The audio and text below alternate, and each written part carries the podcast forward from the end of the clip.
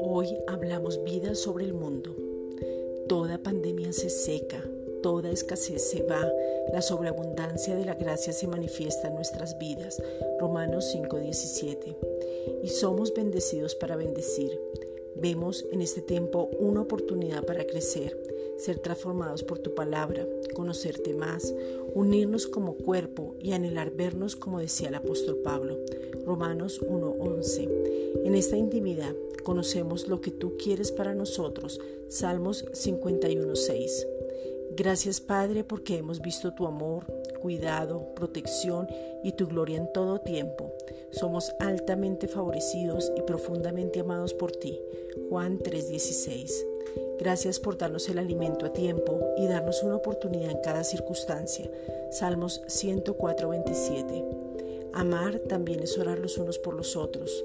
Una llamada, un abrazo desde la distancia. Primera de Corintios 12:25. Padre, te pedimos en el nombre de Jesucristo que nos movamos a misericordia y nos vistamos de ella. Colosenses 3:12.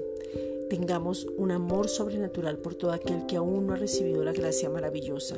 Juan 3:18 el perdón manifestado en Jesucristo y la salvación eterna, porque tú no quieres que nadie se pierda. Juan 3:16. Que podamos perdonarnos a nosotros mismos y perdonar a otros. Marcos 11:25. Oramos por todos aquellos que hemos ofendido y por quien nos ha ofendido. Proverbios 18:19.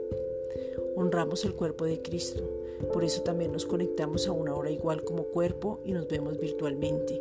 Romanos 12:10. Honramos también la palabra implantada con mansedumbre. Santiago 1.21. Honramos que es guardar la espalda. Honramos orando unos por otros. Primera de Corintios 12.25. Honramos permaneciendo unidos. Primera de Corintios 1.10. Honramos escuchando atentamente. Santiago 1.19. Gracias Padre.